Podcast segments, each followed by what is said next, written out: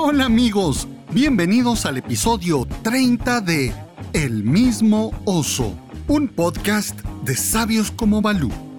Mi nombre es Guillermo Santis, mejor conocido en la selva de Sioní como Balú. Seguimos con la lectura del libro de Vera Barclay, Lobatismo y formación del carácter.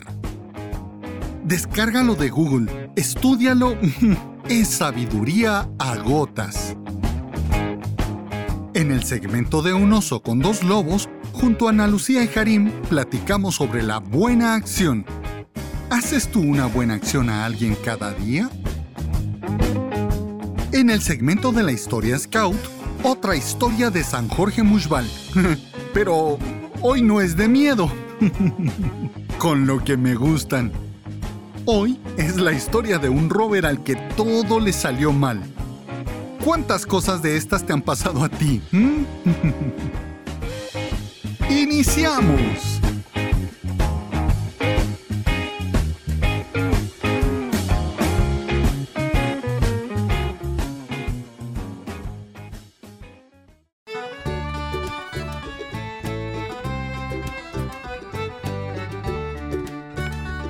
Lobatismo y la formación del carácter.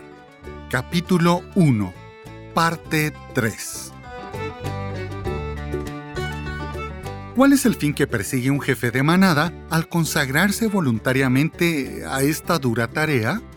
Distingamos dos categorías, el fin próximo y el fin lejano. El fin próximo es proporcionar al niño una dosis de alegría y felicidad de esa auténtica felicidad que es patrimonio de la infancia.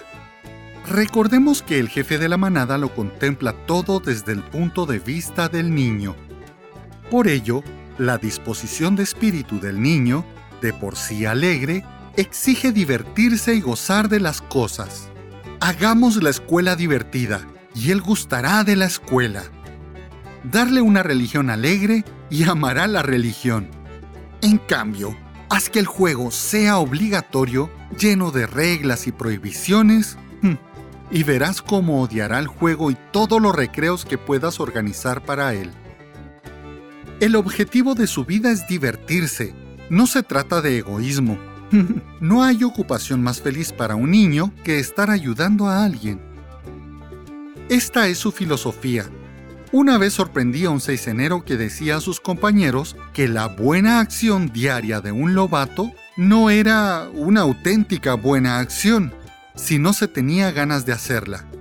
Tal vez este sentimiento no concuerde totalmente con los principios del ascetismo cristiano, pero tengo la impresión de que se parece mucho a la alegría y a la espontaneidad de ciertos santos. Por consiguiente, el principal objetivo de la manada es hacer jugar a los niños. Y como que el objetivo casa perfectamente con las disposiciones propias de los niños. Tienes asegurada desde el principio su plena y total colaboración. Se entregarán de todo corazón. Pero es preciso que tengas una idea clara de lo que significa divertirse. El placer no se obtiene a precio de oro y un pastel una tarta de confitura o una obra de teatro no constituyen para el niño el colmo del placer, contrariamente a lo que ciertas personas imaginan. No, cuando afirmamos que nuestro objetivo es divertirse, ello no significa en modo alguno que seamos una sociedad organizadora de fiestas escolares permanentes. Estamos muy lejos de eso. Los extras y las excursiones mm, tienden a ser escasas. Nuestro objetivo es, simplemente, que en el programa de manada no haya nada que no divierta plenamente a los lobatos. Ese es el secreto de nuestro éxito. Basta con hacerlo todo según el modo de actuar de los niños. Hacer que todo resulte alegre e interesante e invocar como únicas motivaciones el amor y el entusiasmo. Evidentemente, en el programa no hay materias desagradables, como matemáticas, pero A pesar de ello, algunas de las pruebas resultan bastante difíciles y la mayor parte de nuestros temas son realmente educativos. Sin embargo, constituyen una fuente de auténtica diversión para nuestros lobatos. Me he alargado un poco en explicar lo que podríamos denominar nuestro objetivo principal, ya que este está íntimamente ligado a lo que he llamado en nuestros métodos el modo de actuar de los niños. Y dado que es como la luz del sol que dora ligeramente todo el panorama, donde se desarrolla la vida de nuestros lobatos. Nuestro fin lejano resulta todavía más respetable.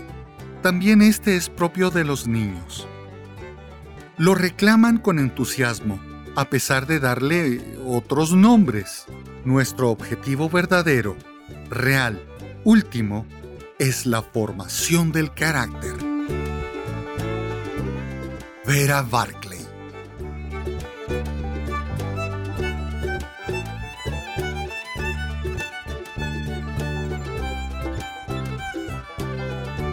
Los comentarios del siguiente segmento son responsabilidad únicamente de sus autores y solo representan su opinión.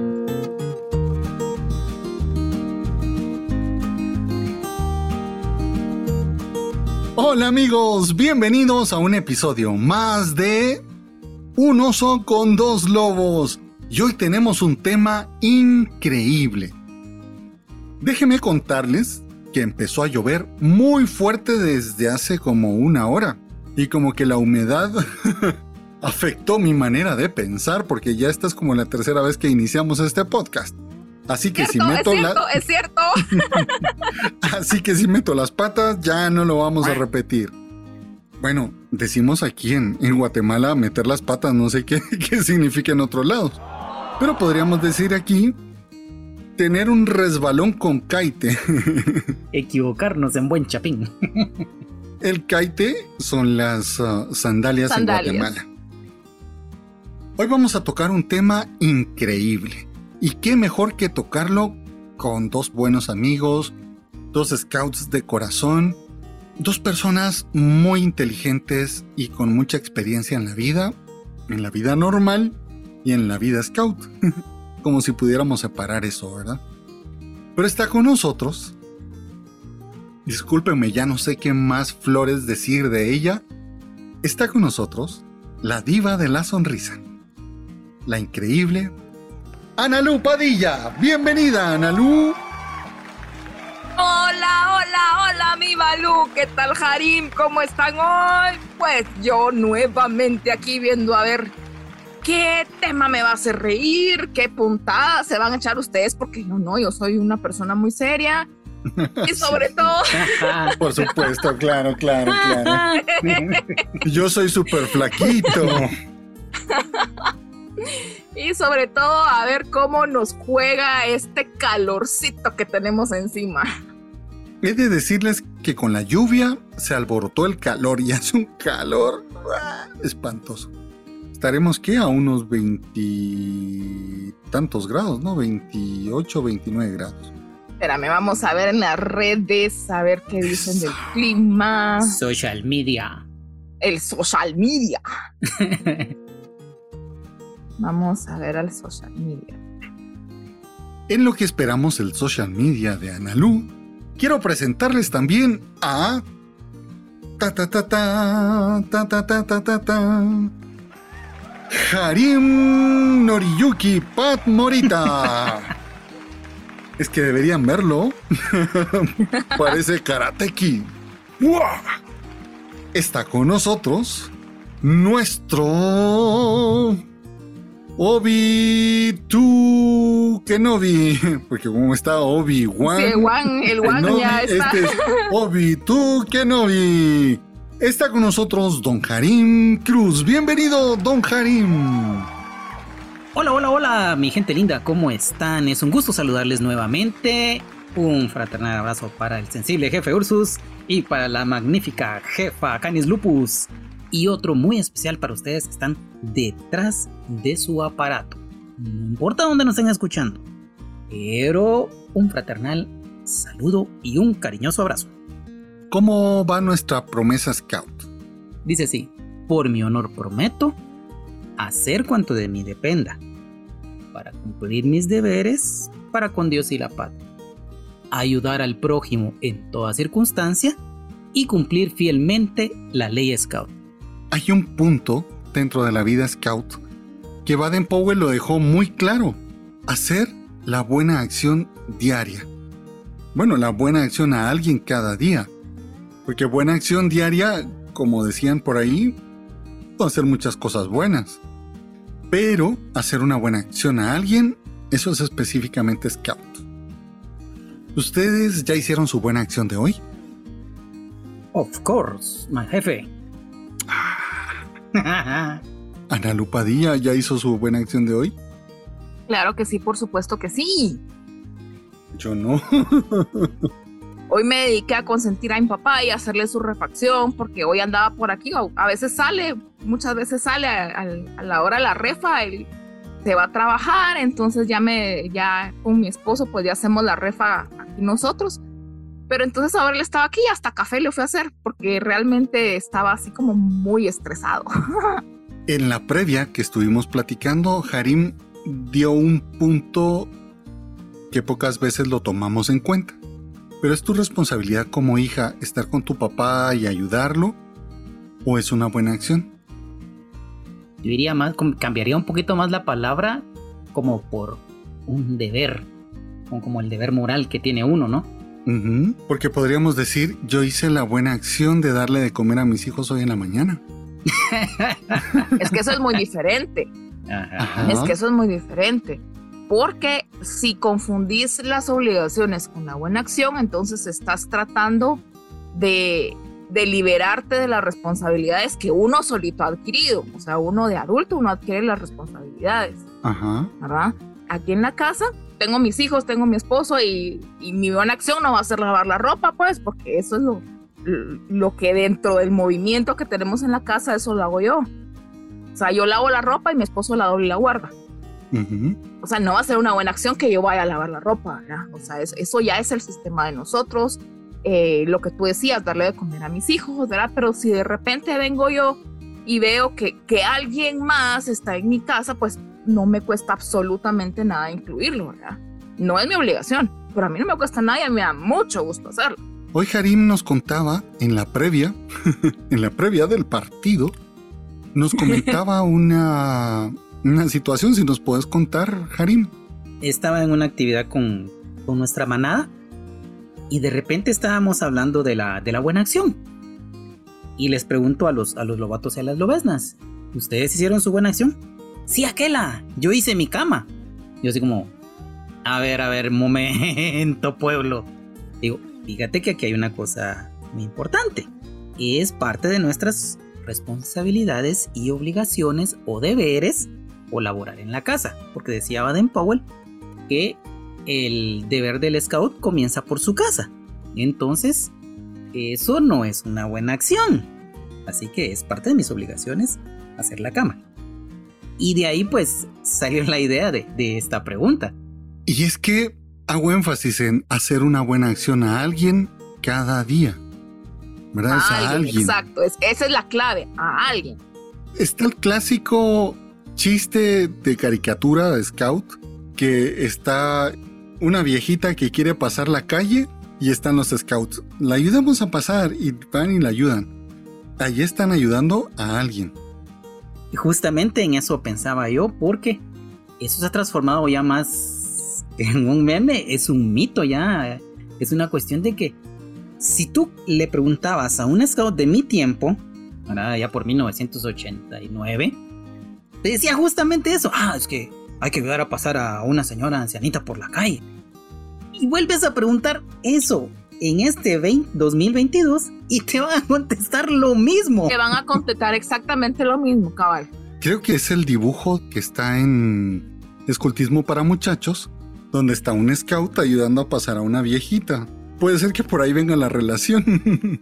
Les puedo contar un chiste. Dale. Estaba una vez una pobre viejita muy chiquitita que quería tocar el timbre de su casa. Por más que trataba de tocarlo, la señora era muy bajita y el timbre estaba muy alto. y trataba de tocar y trataba de tocar. Iban pasando dos scouts y le dicen, señora, no se preocupe, nosotros podemos tocar el timbre por usted. Uno carga al otro y... Ding dong, toca el timbre. Y se bajan. Señora, ¿y ahora qué hacemos? Y la viejecita les dice, ahora a correr, a correr. ¡Ay, qué malo! Esto les va a sonar a, broma y a meme, pero yo supe de un scout que esa era parte de sus actividades scouts. Imagínense tocar timbres y salir corriendo, pues. que no me mate. Lo que pasa es que ahora ya no lo puedes hacer. Todas las casas o la gran mayoría tienen cámaras y tienen... sí, correcto. ¿Qué buenas acciones creen que podríamos hacer? Porque yo te digo, en mi grupo, si nos ves siempre con la pañoleta, tenemos hasta una forma especial de hacernos el nudo de la buena acción en la parte de abajo de la pañoleta y todos los de mi grupo andamos con la pañoleta. Parece como que nunca hiciéramos la buena acción porque siempre llevamos el nudo hecho. Pero le hemos quitado la importancia a hacer la buena acción. ¿Qué buenas acciones creen ustedes que podría ser un niño de manada? ¿Un lobato, una lobesna? ¿Qué buenas acciones? Fíjate que se me ocurriría que es presencialmente ya en clases, yo diría, si algún compañerito no llevó refacción, yo compartirle la, mitad de lo que yo llevo. Ah, esa es muy buena acción. La verdad es que es muy buena acción. Y aparte que pues, compartir, compartir, dirían nuestros hermanos menores aquí en Guatemala. otro chiste, otro chiste. Corre, iba de nuez. Estaban saliendo de misa, una familia, y llega la niña mayor y le dice, papi, ¿me puedes dar una moneda para ayudar a un pobre hombre que está aquí afuera de la iglesia? Y el papá dice, wow, qué valores los que estamos sembrando en el corazón de nuestra hija. Claro que sí, hija. Toma, no una moneda, te voy a dar dos para que le des a ese hombre. Y al rato regresa la niña comiéndose un helado. ¿Y qué pasó? Ah. ¿Una moneda? Sí, era el señor que vendía los helados. ¡Ay, qué mal! Me encuentro fallado en su noche. Por favor, si quiero volver a contar un chiste, no me dejen, por favor. Amenácenme, pero no me dejen. Esto sí es scout, diría alguien por ahí. Sí es scout, cabal. No me dejen contar chistes, otro chiste ya no más. No, ya no.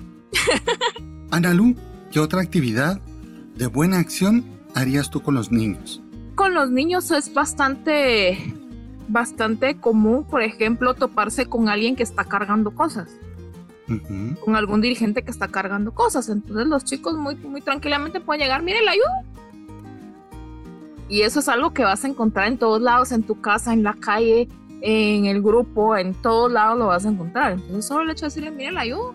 O se le cae algo y tú agacharte a recogerla, ¿ah? porque quiera que no vieras es algo que la gente ya no hace. O sea, se le cae a alguien, algo a alguien en la calle, todo el mundo le pasa encima. ¿ah?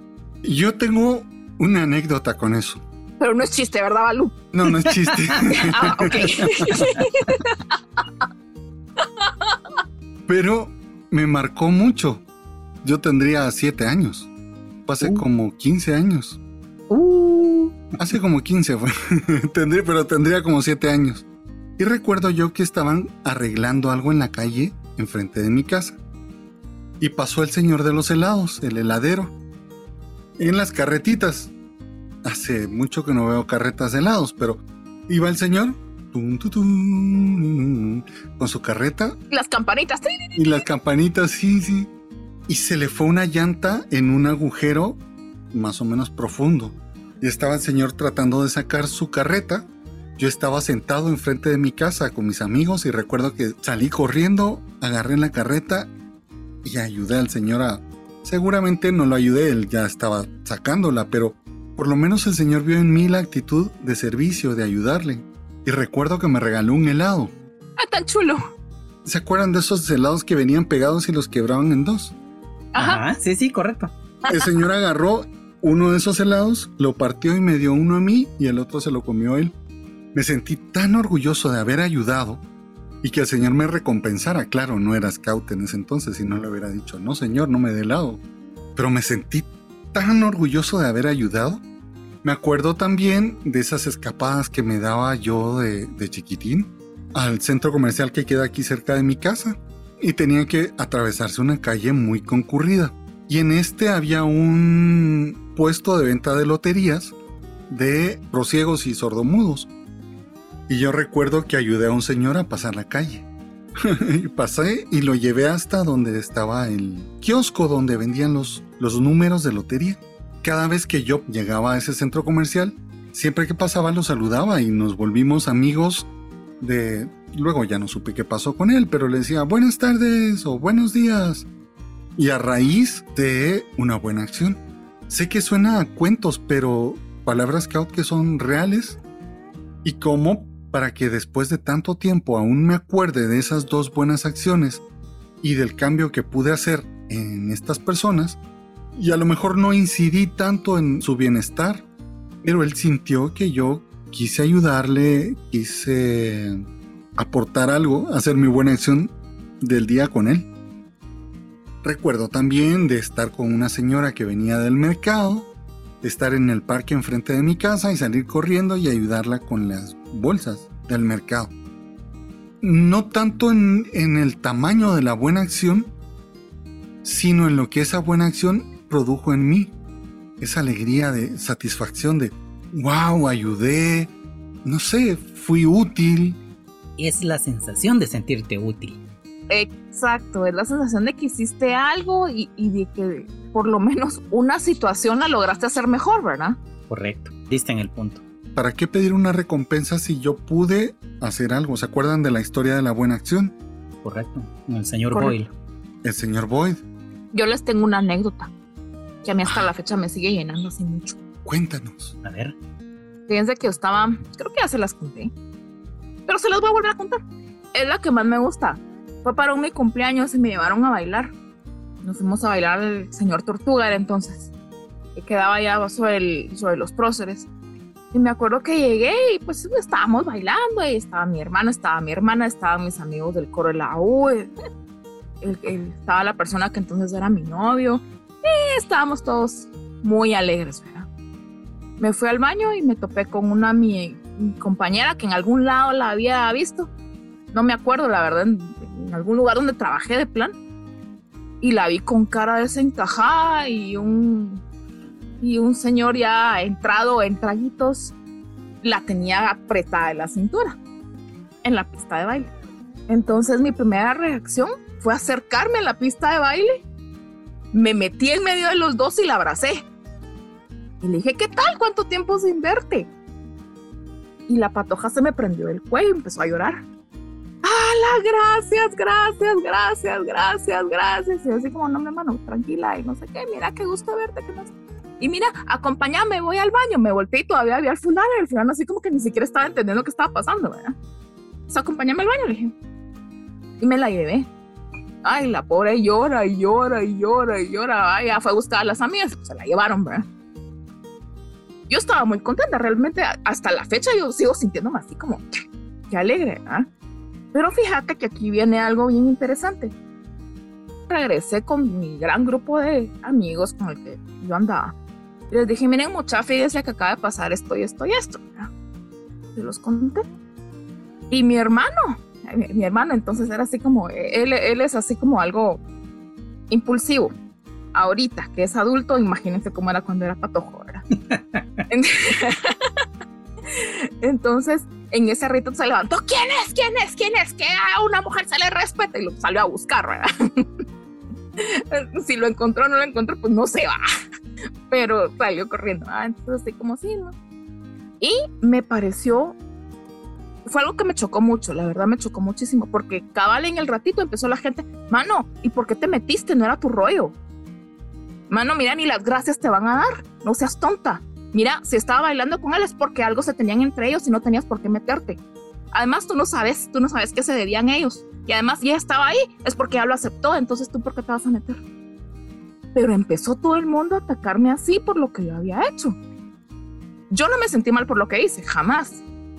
Pero la verdad me dio como cólera ver cómo la sociedad mira ese tipo de actitudes. La poca empatía que hay, ¿verdad? Tú? La poca empatía. Y ponete yo digo, o sea, ¿qué se debía uno al otro? ¿Qué tratos tenían? No tengo la más mínima idea y tampoco me importa. Pero si yo en ese ratito pude hacer que el momento fuera mejor, lo hice. Qué poco nos metemos nosotros en la vida de los demás. En, o sea, nos metemos de metiches, de chutes. Glosario guatemalteco, chute igual metiche. Qué fácil lo hacemos, ¿no? O sea, hace poco estaba viendo un, un TikTok. No me enteré de la situación, pero era un señor que iba caminando en una carretera pidiéndole como ayuda a la gente de los carros. Como que había tenido un accidente con un tráiler y estaba el carro como, como dado vuelta. ¿ah? Y, mm, y, el señor, ¡Al, ayúdenme, por favor, ayúdenme! Nadie fue a ayudarlo. Y de repente el carro empieza a salir fuego y todo. y el señor, ¡ala, no! Me impresionó porque no, no vi el contexto y después dije, hubiera leído el contexto. Eso de, de lo poco que nos metemos o nos comprometemos con los demás a la hora de ayudarlos. Y es tan fácil buscar pretextos para no hacerlo, ¿verdad? Es más fácil voltear a ver a otro lado. Exacto. Es más fácil voltear a ver a otro lado y no hacer nada. O buscar pretextos, ¿verdad? Como hicieron conmigo. O sea, mira, ellos tenían, eh, estaban entendidos. Ellos tenían que arreglarse solitos. Ellos. No, no. no. Hace unos años, hace unos dos años, tres años, a la vuelta de mi casa vi un, un accidente de un, un, repartidor de comida de McDonald's. Y estaba tirado y le estaba saliendo sangre del oído. La gente lo primero que quería hacer era levantarlo. Yo paré el carro y no, no, no, no, no, no lo toquen, no lo toquen. Eh, porque eso es fractura de cráneo. Ajá. Y al ratito llegaron los bomberos pero si en ese momento yo no hubiera actuado, lo hubieran movido y a lo mejor hubiera sido peor la situación, ¿verdad? Como en pequeñas cosas si nos metemos a hacer una buena acción a alguien, o sea, aquí creo que el énfasis no está en hacer cosas buenas, sino a alguien, a una persona específica. Ayudar a alguien que lo necesita porque es fácil decir, sí, ayude, haga el bien, sí, yo le doy, no sé, cualquier cosa, pero, pero cuando podemos nosotros entrar a la vida de el alguien, momento, de alguien, una persona. Creo que eso es, era la finalidad de, de hacer una buena acción a alguien.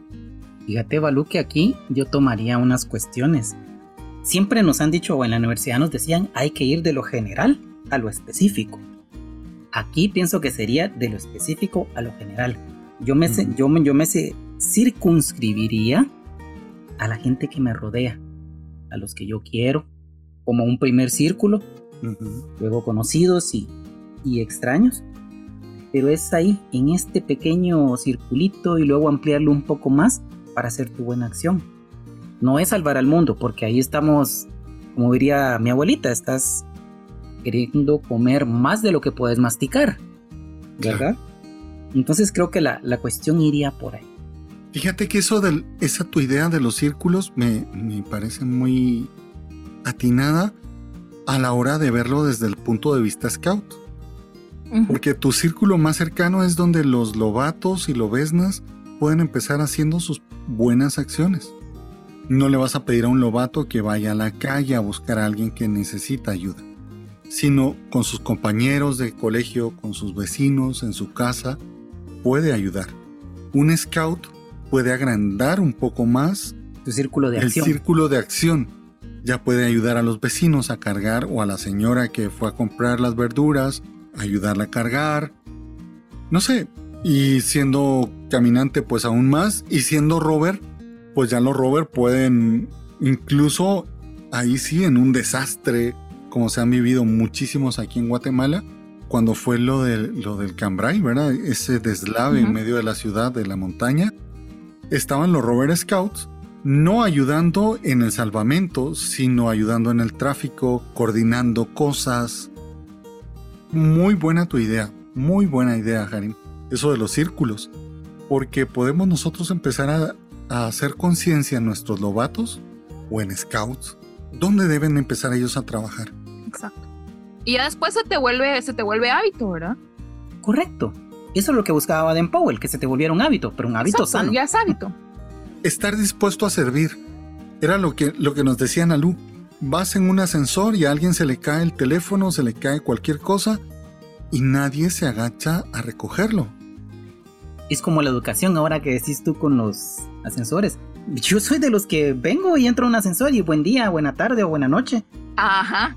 Y de veras es así, si, si lo hiciéramos como un experimento social, unas 10 veces, de esas 10 veces, dos personas tal vez y mucho te contestarán en el, el saludo, ¿no? Creo que la amabilidad, una sonrisa, con eso inicia nuestra buena acción. Correcto. Y fíjate que cuando uno menos siente, se va, se va esparciendo. Uno como que lo va esparciendo. Fíjate que me acuerdo que el- el- yo trabajaba en la zona 9. Salía del, del edificio donde trabajaba, me atravesaba la calle, pues había un McDonald's enfrente. O sea, caminaba un poquito, me atravesaba en la esquina y había un McDonald's enfrente. Dicho sea de paso, no nos ha pagado ninguna publicidad de esta marca. No es patrocinador. Nos podría No enviar unos Big. Macs. Sí, muchas gracias.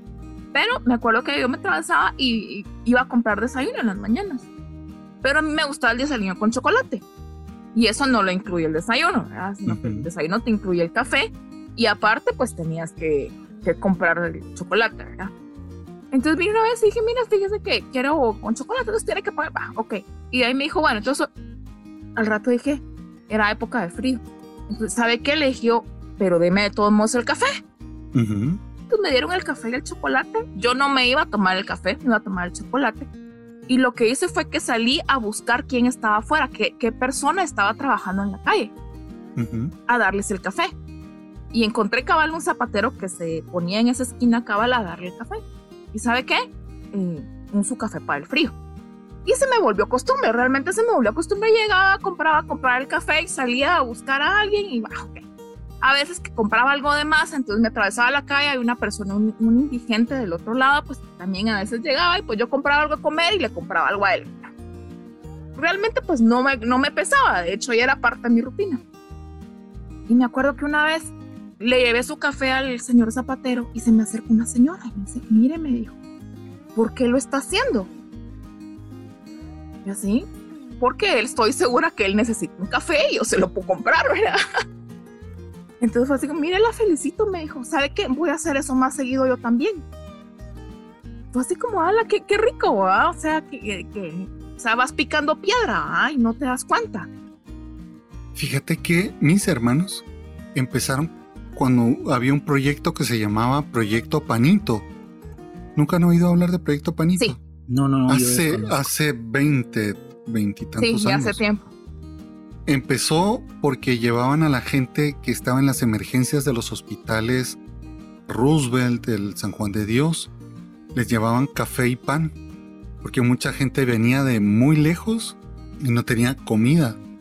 Y entonces le, le llevaban una chamarra, una colcha, café y pan a la gente que estaba esperando a sus familiares que estaban en el hospital. Y fue creciendo y fue creciendo y ahora creo que es un proyecto bastante grande. Sí, sí, porque se extendió. Nosotros lo hacíamos, yo en el colegio, calculaba, me gradué hace 25 años del colegio. Y nosotros en el colegio nos íbamos, nos íbamos las madrugadas a buscar a la gente que dormía en la concha acústica. Con la operación Panito, me acuerdo que incluso yo en el colegio nos organizábamos para llevar la operación Panito, pero nos íbamos a la concha acústica, en el Parque Central, enfrente del Palacio Nacional. En la concha acústica dormían muchos indigentes. Entonces nosotros llegábamos a las 4 de la mañana a repartirles cafecito, a repartirles eh, panitos con pollo, a repartirles tamalitos, porque cuando empezaba a amanecer agarraban sus cosas y ya se iba cada quien por su lado. Y me acuerdo que eso lo se organizó y en el colegio nos, nos poníamos fechas y nos programábamos cuándo íbamos a ir cada una y todo para llegar. Es eso donde nosotros podemos incidir directamente con la vida de las personas, de los que están más necesitados. Qué bonito proyecto, Nalu. Era muy bonito. Yo les quiero compartir una buena acción que tuve hará. No recuerdo cuánto. Solo les puedo decir que fue en mi época de Robert Scout. Para mí marcó, fue como el parteaguas eh, y fue un día muy especial para mí. Que ese día yo iba a hacer eh, mi vigilia a Robert para obtener mi, mi caballero Robert. Yo estaba un sábado a las seis y media de la mañana, allá por la 18 calle de la zona 1 en Ciudad de Guatemala, cuando de ahí salían los buses para la antigua Guatemala. Yo así como que puro perro en el periférico, así perdido y deslumbrado. Recuerdo yo que se me acercaron unos muchachos así indigentes, pero como con malas intenciones sentí yo. Y resulta que dije, bueno, ya me asaltaron. Y yo no cargaba nada, que era lo peor. Solo lo de mi pasaje. Y un poquito de dinero extra. 20 quetzales exagerando. Y resulta que los muchachos estos de la calle habían sido scouts y se pusieron tan contentos, no sé si andaban bajo efecto de, alguna droga. De alguna sustancia. o, o, habría sido el desvelo, no sé, no, no recuerdo, no, no, no sé explicar. La cuestión está en que ellos se pusieron como muy contentos y se pusieron a platicarme de cuando ellos fueron scouts, que estuvieron en la tropa, que había sido una buena época. Y se pusieron como a llorar recordando ese tiempo. Y yo así como, bueno, ¿cómo les puedo ayudar? Pues somos hermanos, aunque ustedes ya no carguen el uniforme. Mira, que no hemos comido. Y les juro, lo primero que se me ocurrió fue darles los 20 quetzales que yo tenía. Me quedé estrictamente solo con mi pasaje. Así. O sea, no tuve para nada más. Vamos a comer algo, yo los invito.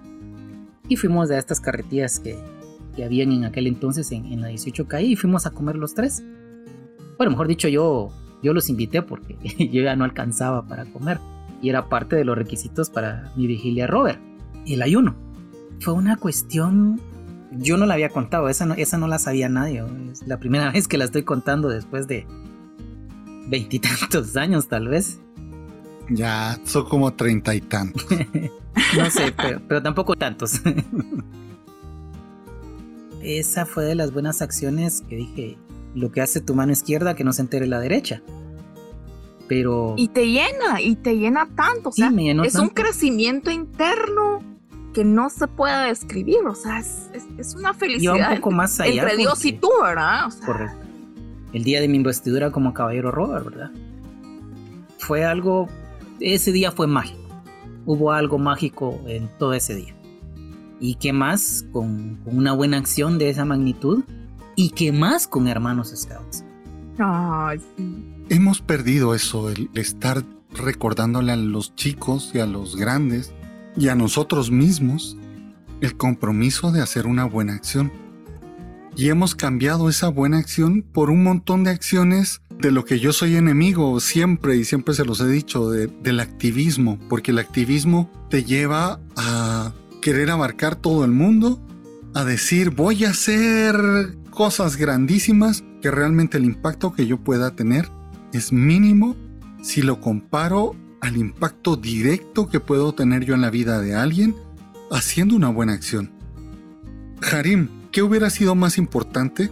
Bueno, no quiero sonar tan tajante, ¿no?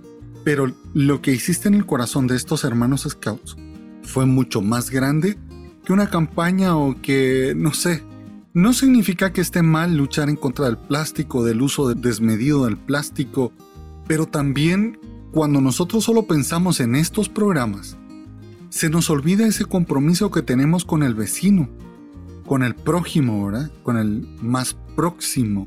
Ayudar al prójimo en toda circunstancia. Exactamente. Entonces empezamos a decir, estoy salvando al mundo. Fui a salvar a las ballenas en el Ártico y se me olvida que la viejecita que vive sola en la esquina de mi casa no tiene quien le ayude a comprar las verduras de su comida. No tiene quien le ayude a cargar las bolsas pesadas del súper. O que la acompañe. O que le corte la grama, el pasto. Le ayude a pintar algo ahora con las lluvias. Esas son las pequeñas acciones que realmente cambian la vida de los que tenemos más cerca. Con el ejemplo que tú pones yo iría un poco más a, más allá, alguien que se preocupe si la señora necesita algún tipo de medicamento y yo se lo puedo comprar.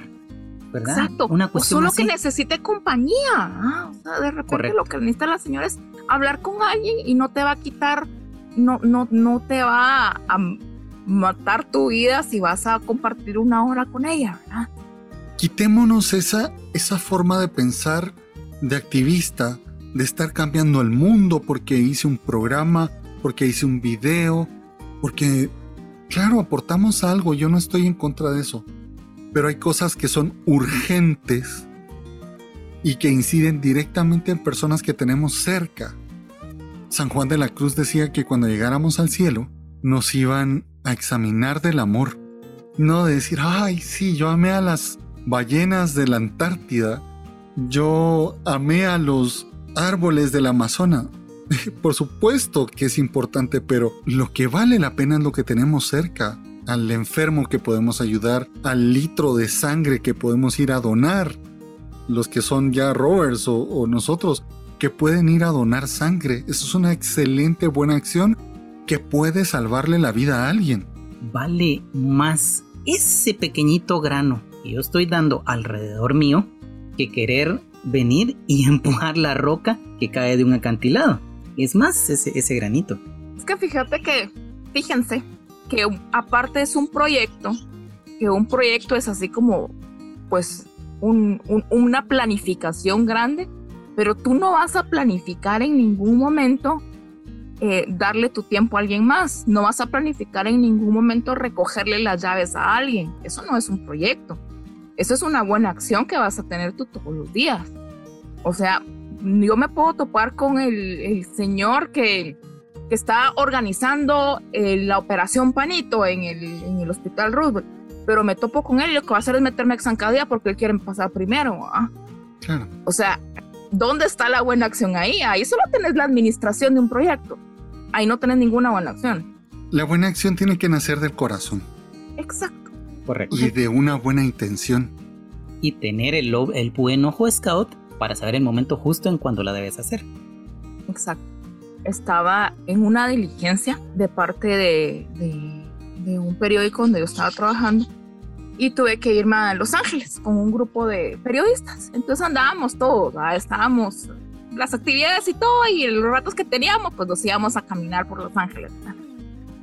De los cuatro personas que andábamos juntos, no éramos amigos, entonces andaban, andaban todos conmigo, íbamos aquí, los mapas y no sé qué. De repente estábamos esperando el paso un, que nos diera la luz para atravesar una calle. Y en la parte de atrás había una señora, una señora grande, en una silla de ruedas. Entonces ella iba muy tranquila y de repente quería entrar a un edificio y empezó a empujar la puerta y la puerta no trababa y se le regresaba. Empujaba y la puerta no trababa y se regresaba. Y yo la vi. Entonces cabal, uno de mis compañeros se dio cuenta y me dijo, mira, no vayas a hacer nada. Porque acuérdate que aquí en Estados Unidos hasta te pueden demandar por discriminación si te vas a meter a decirle a alguien que lo vas a ayudar. así como, o sea, entiendo tu razonamiento, pero mi cabeza y mi conciencia no me deja irme de largo. Perdón, no me deja. Y llegué con la persona y le dije, disculpe, ¿me permite ayudarla? Se me quedó viendo, ay, sí, gracias. Me dijo, es la primera vez que alguien de verdad responde cuando yo necesito que me ayuden. Entonces llegué, le abrí la puerta, entró. Mucho gusto, que le vaya bien, cerré la puerta, agarrarlo, atravesamos la calle y nos regresamos a donde teníamos que ir, ¿verdad? ¿Qué actividades creen que podríamos hacer con nuestras secciones, lobatos, scouts, caminantes, rovers, para hacer conciencia de la buena acción, para que nuestros chicos tomen conciencia que es un compromiso con ellos mismos, con su sociedad, incluso un compromiso con Dios. Como primer punto, ser yo ejemplo de mis, de mis lobatos, en este caso, mi sección. Cuando vamos en la calle caminando o algo, buscar como ese momento para hacer tu buena Exacto, acción. Y que ellos te vean. Y acuérdate que es... Eh, el ejemplo arrastra. Correcto. El humano aprende viendo también, ¿verdad? Entonces, ese sería un primer punto. Yo creo que ya lo compartí también acá.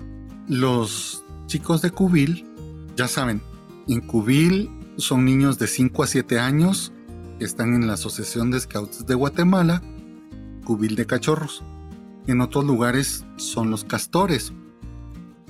Y ellos para el Día del Niño tenían una actividad que a mí me encantaba y me parecía genial.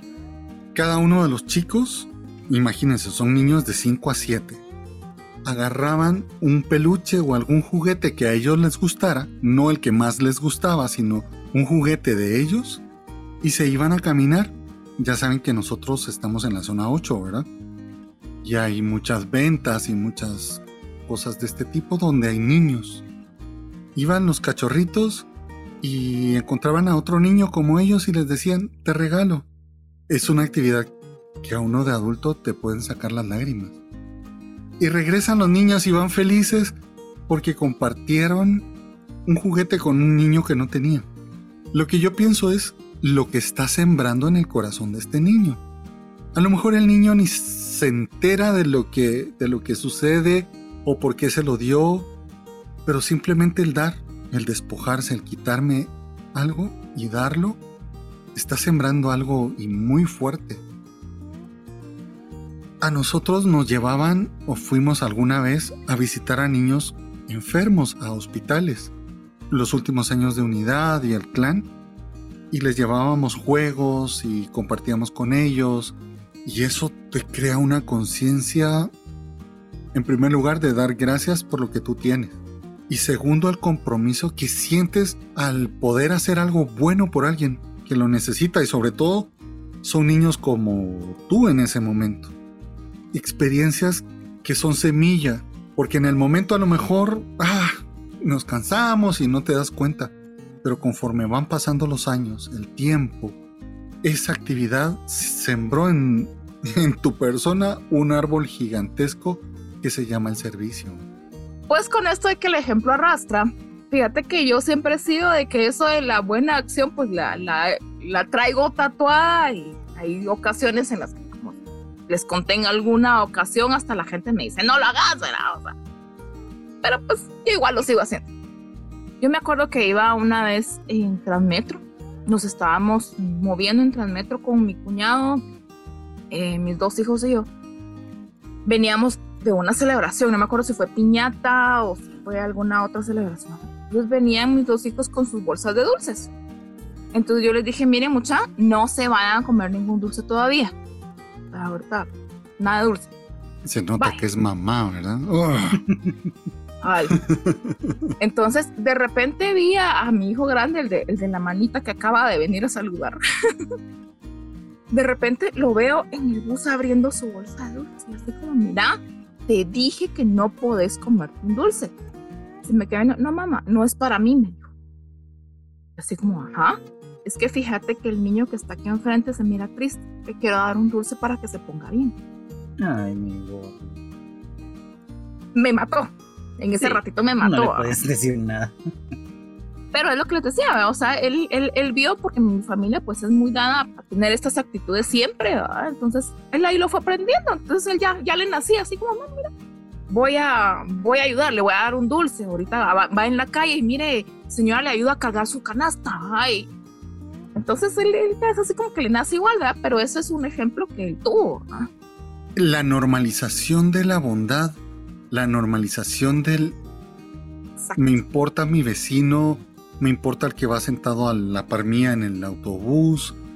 Estamos entrando en una en un círculo donde me preocupo más por lo que está pasando en el Polo Sur que por lo que le está pasando a la persona que vive cerca de mi casa. Y entonces voy a ser activista en pro del hielo del Polo Sur. Pero no me voy a dar cuenta que la persona que está cerca de mi casa necesita sangre tipo el que yo tenga y yo pueda apoyarle.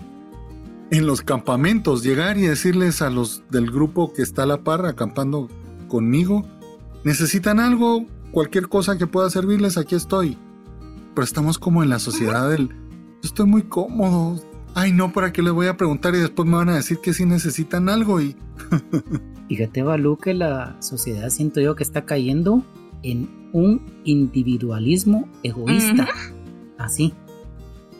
Y aquí me gustaría retomar lo que tú hablaste de la buena acción, por ejemplo, en, estas cuestiones de, de las casas de niños. Ahora a mí me gustaría poner la otra parte de la vida, cuando ya somos viejitos llevar a tus chicos o ir como grupo a, un asilo para ancianitos. Es de las cuestiones como más gratificantes para el niño y para los jóvenes, porque es como ver a tus abuelitos. Y no hay persona o no hay imagen más tierna que tu abuelo o tu abuela. Sí.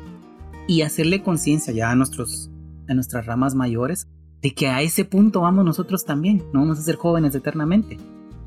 Si yo desde ahorita empiezo a trabajar esa parte de cuidar al que me cuidó, esto va a ir mejorando definitivamente como sociedad. La necesidad que tienen todos estos lugares de gente que les ayude, que les lleve un sábado al mes algo para compartir. La mayoría de lugares que conozco yo así son de, monjas que se dedican a servir a, a estas personas, a estos abuelitos. ¿Por qué no hablar con el clan y los caminantes y hacer una vez al mes llevarles algo de, distracción, de bailar. Yo recuerdo que lo trabajábamos mucho en los grupos de jóvenes de la Iglesia Católica, donde participaba yo en mi juventud. Bueno, sigo siendo joven, por supuesto. La juventud se lleva en el alma, Sí, son muy joven. En el alma y en los huesitos. llegar y decirle, hola abuelito, hola abuelita, y que te vean. Y te empiezan a contar sus historias y hace 20 años que no vienen mis hijos a verme, pero deben de trabajar mucho, se fueron a, a otro país. Quien da es el que más recibe. Está uno escuchando las historias de los abuelitos y un corazón de uno da vueltas y vueltas y, y sale uno con un corazón enorme y agradecido con la vida. Totalmente. Y hacerles conciencia a nuestros muchachos que, den gracias a Dios por lo que tienen, por lo que pueden dar y saber que vamos en ese camino todos, pues. Los enfermos. Hay momentos en los cuales nosotros no podemos llegar a, directamente a alguien enfermo. Pero hay lugares donde podemos apoyar. ¿Verdad, Nalu? Yo me acuerdo que nos contó que trabajaba con los chicos con, con cáncer a lo mejor no podemos ir directamente a, compartir con ellos, pero podemos ayudarles haciendo proyectos, ¿ve? Ahí están los proyectos del clan para tener pañales, ir a las empresas que distribuyen o fabrican pañales como scouts, poner nuestra hermosa cara e ir a pedir, hacer actividades, recolección y que esto sea periódico, no solamente cada vez que hay una crisis, sino que, sea una ayuda porque los abuelitos siguen necesitando pañales y los niños también y siguen necesitando medicinas todos los días. Si nuestra ayuda es continua, vamos a hacer más bien. Y fíjate que ahora hay una cuestión en todo esto. Estás haciendo el bien y atraes más bien hacia ti. Y al atraer más bien, haces que este bien crezca. Que se multiplique correcto. Y ya no vas a ser como una vela en un cuarto, sino que ya vas a tener muchas velas dentro del cuarto. ¿Cómo es lo que dice Ana que en su alma mater le enseñaron? ¿Esa frase? Ay, sí. Así como una vela enciende otra vela sin menguar su fulgor, así nobleza engendra nobleza. Ser bueno se pega. Si se empiezan a dar cuenta tus vecinos que tú salís a ayudar a las abuelitas, o las acompañas, o le das de comer a un perrito, también hay animalitos, los perritos, los gatos que hay en nuestras vecindades. podemos también colaborar, podemos apoyarlos, ayudarlos. Si nos empiezan a ver qué estamos haciendo, eso se pega, se contagia. Vamos a hacer un proyecto real para los perritos de la calle. Pero no solamente voy a darles de comer, sino un proyecto de, de adopción, de castración. Mira, solo con que organices a tu comunidad y digas, ok, mire, fíjese que tenemos que hacer eh, acciones de respuesta reales. Ah, entonces de repente los mire, ¿quién de ustedes puede, a quién de ustedes puedo llamar porque necesito hogares temporales? A fulano, fulano, fulano. Ok, hay un perrito aquí, podemos hogar temporal, aquí está, aquí está, aquí está, aquí está, y les buscamos adopción y se acabó, Y es fácil, no necesitas ninguna inversión ahí más que la voluntad de la gente.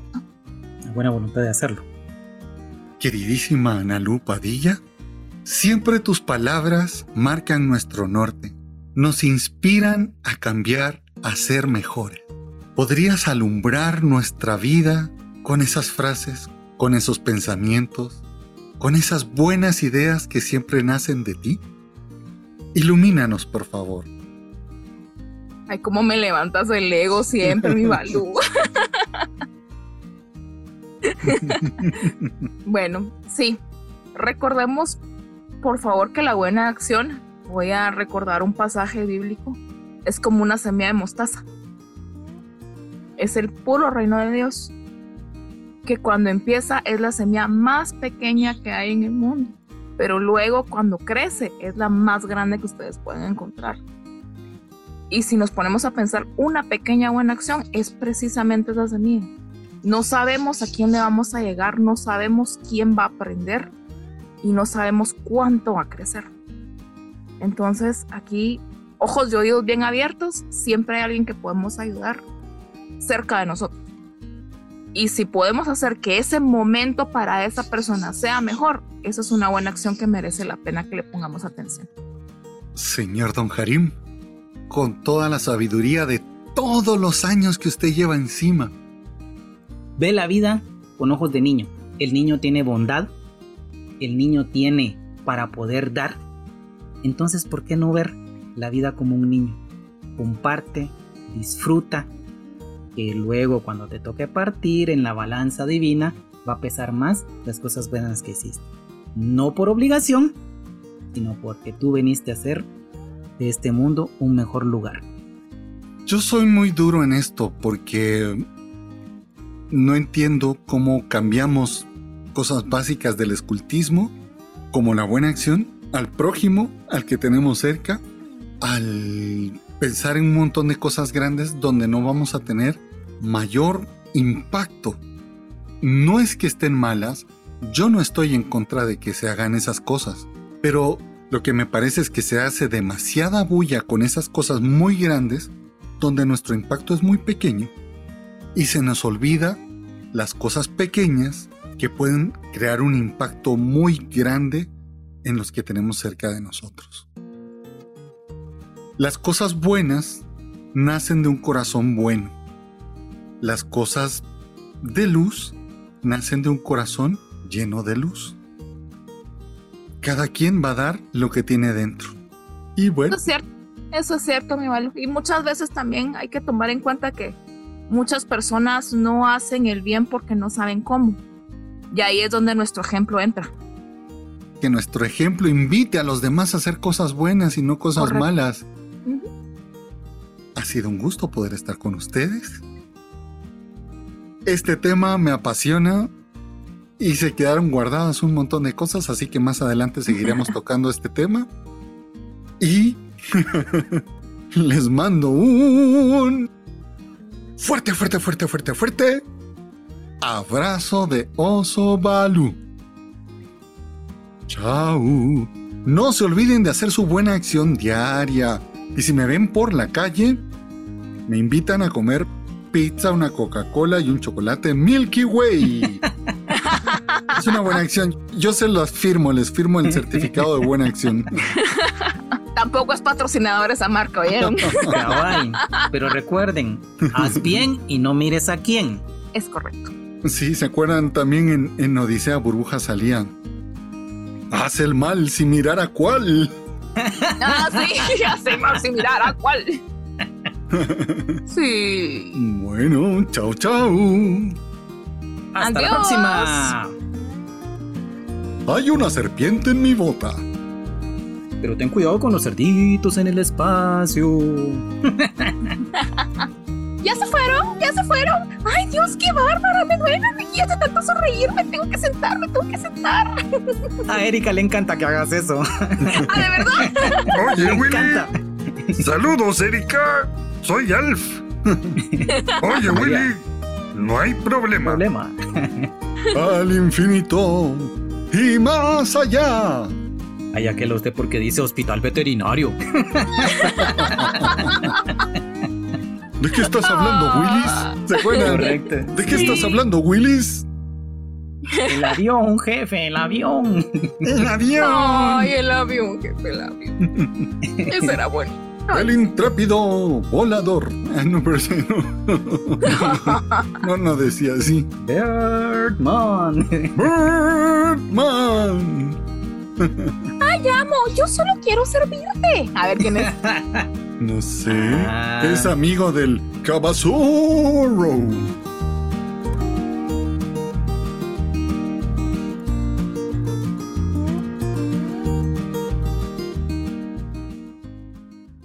¡Hey chicos! ¡Tenemos bloopers!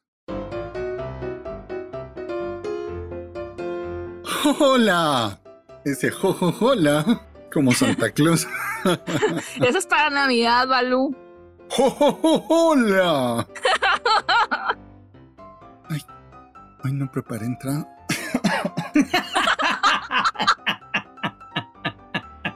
Ay, no, Balú, yo creo que el calor te está afectando, fíjate.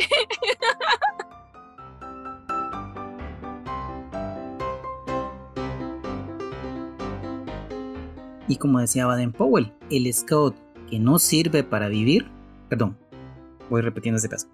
Como decía Baden Powell, el scout que no sirve para servir.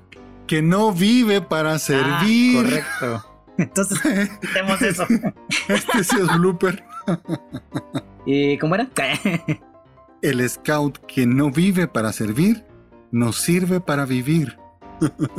El scout que no vive para servir, Ajá. no sirve para vivir. ya me hice bolas, digo Kiko, dijo. Pues la idea es esa, digo el chapulín.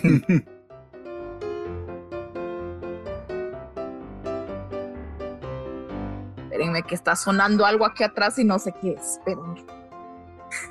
Es Barney. La chancleta más rápida del oeste.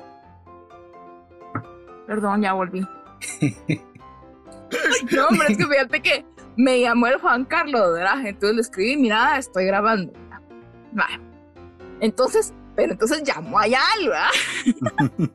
pero Yal está dormido y el teléfono tiene sonido. Oh. Entonces empezó el teléfono. Ay, este Juan Carlos, Dios mío, hombre. Carlos, hombre. Se me olvidó que estaba diciendo. Está el otro blooper, digo. Me olvidó que estaba. Ah, sí, ya me acordé. Perdón, vuelvo.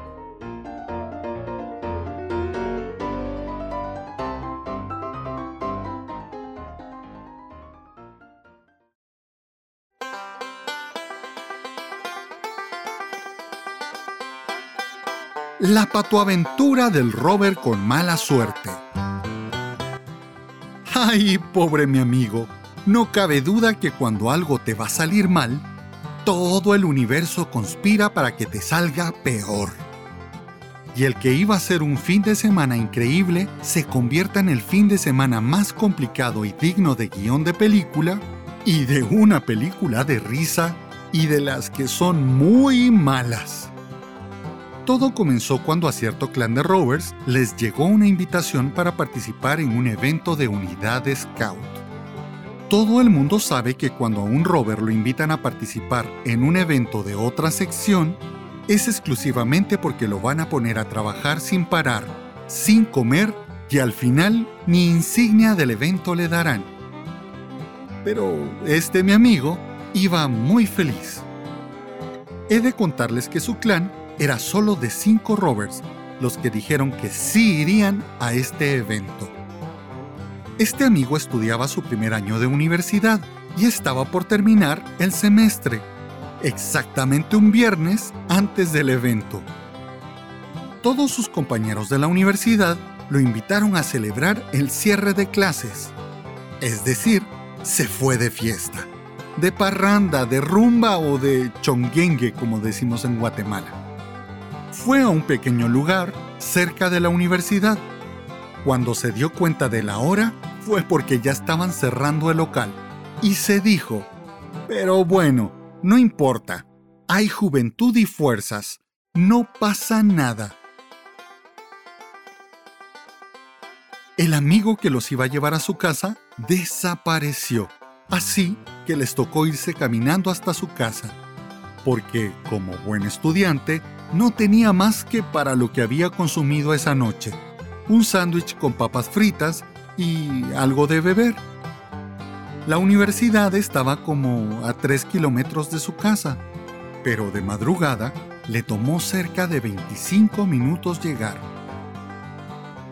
Cuando llegó, tuvo que aguantar los regaños de su madre, la que le recordaba que se iría todo el fin de semana con los benditos scouts y el domingo era el cumpleaños de la tía Francisca y que no podía faltar. Él se repetía, hay juventud y fuerzas. Hmm, no pasa nada. Vio el reloj y dijo, hmm, aún tengo tres horas para dormir. Se tiró a la cama y cuando volvió a abrir los ojos, eran las 8 de la mañana y habían quedado con los del clan de su grupo reunirse a las seis y media para llegar a las siete y media a Mushbal. Dios santo, trató de hablarles pero había olvidado cargar su teléfono y no había teléfono en casa. Así que, sin bañarse, se puso el uniforme mm, y al fin que como dice la canción, el rover es sucio, nunca se baña, nunca se cambia, solo cuando lo obliga su mamá. Y su mamá había salido. Se repitió, hay juventud y fuerzas. Hmm, no pasa nada. Sabía que en el local de grupo no habría nadie, así que decidió ir a la terminal para tomar un autobús de esos que van a San José Pinula. Este lo iba a dejar más cerca de la entrada de Mushbal. En cuanto se sentó en el bus, se quedó completamente dormido. Durmió a ronquido y baba. Perdió todo el sentido del pudor y del recato. Hasta que una señora lo despierta y le dice, Joven, joven, ¿no es aquí donde se bajan los scouts? Uh, era donde debía bajarse y estaba hasta atrás empezó a gritarle al chofer que esperara, que esa era su parada de bus. Al fin logró bajarse en la carretera. El bus arrancó y en ese momento él se dio cuenta que había dejado su mochila en la parte superior del bus. No tuvo otra más que empezar a correr detrás del bus. Después de casi un kilómetro corriendo en medio del tráfico, Alguien se dio cuenta y por la ventana le aventó la mochila. Solo pensó, mm, se rompieron los huevos de mi comida. Pero dijo para sí, juventud y fuerzas, mm, no pasa nada. Después de subir y bajar, subir y bajar esas cuestas horribles que te llevan al campo escuela, por fin a las 10 de la mañana llegó. Mm. no lo querían dejar entrar, porque ya era tarde.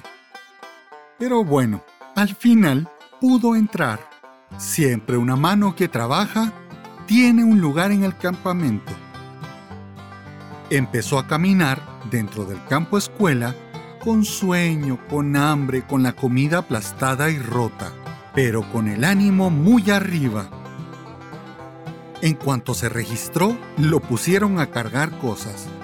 Lleva esto, pon esto, trae aquello, sube esta caja, baja esta otra, así toda la tarde. A eso de las 4 de la tarde, pudo abrir su mochila y comer algo de lo que le había quedado sin romperse.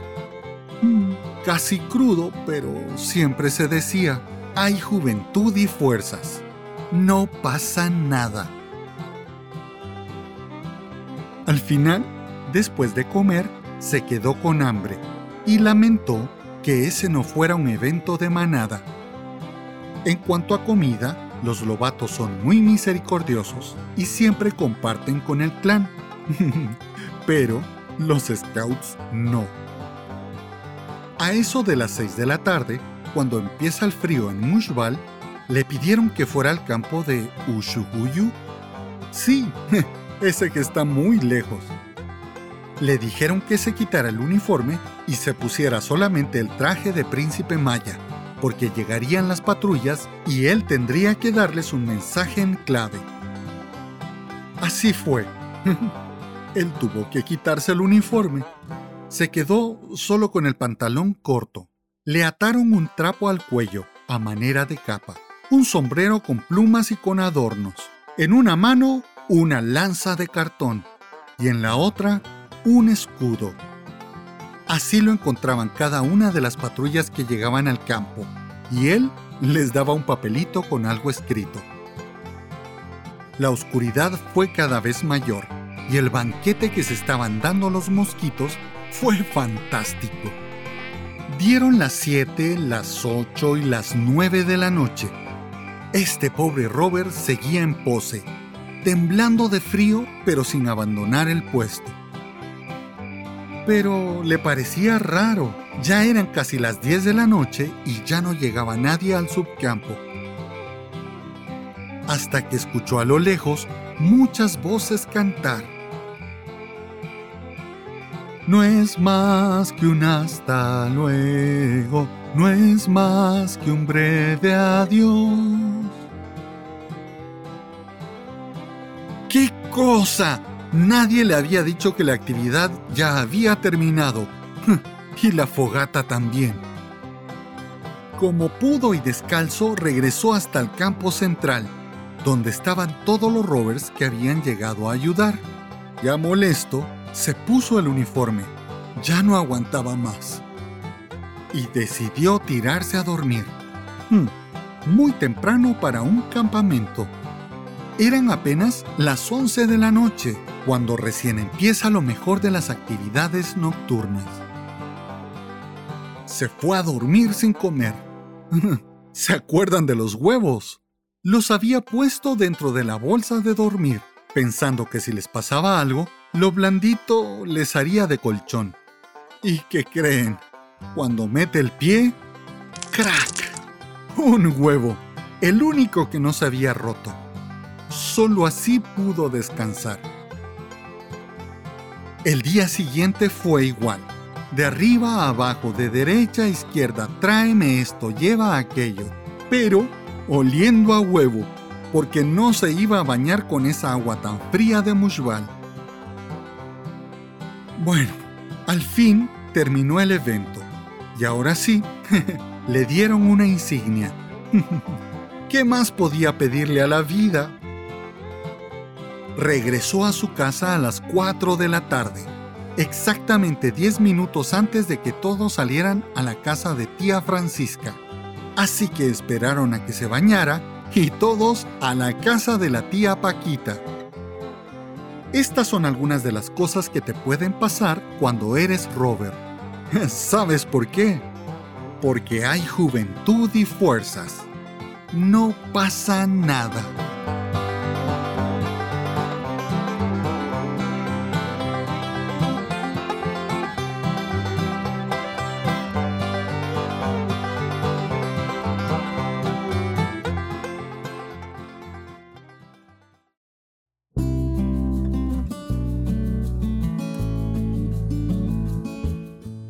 Gracias por escuchar nuestro podcast. Si quieres hacer tu buena acción del día, compártelo. Harás que nuestro trabajo llegue a más personas. No olvides que puedes escribirnos un correo y compartir con nosotros tus experiencias y aventuras Scouts. Y hasta tus historias de miedo. Nosotros las leeremos durante el podcast. Queremos saber de ti y conocer tus aventuras. Si quieres comunicarte con nosotros, hazlo a través del correo electrónico sabioscomobalú.gmail.com sabioscomobalú.gmail.com Nuestra página de Facebook. Nuestro grupo en Telegram. Búscanos en Instagram como sabioscomo.balú También busca nuestro canal de YouTube Sabios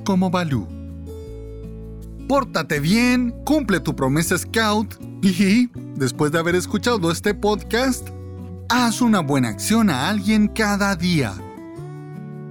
Te mando un fuerte, fuerte, fuerte, fuerte, fuerte, fuerte abrazo de oso Balú. Cuídate. Chao. Esta es una producción de Guillermo Santis 2022.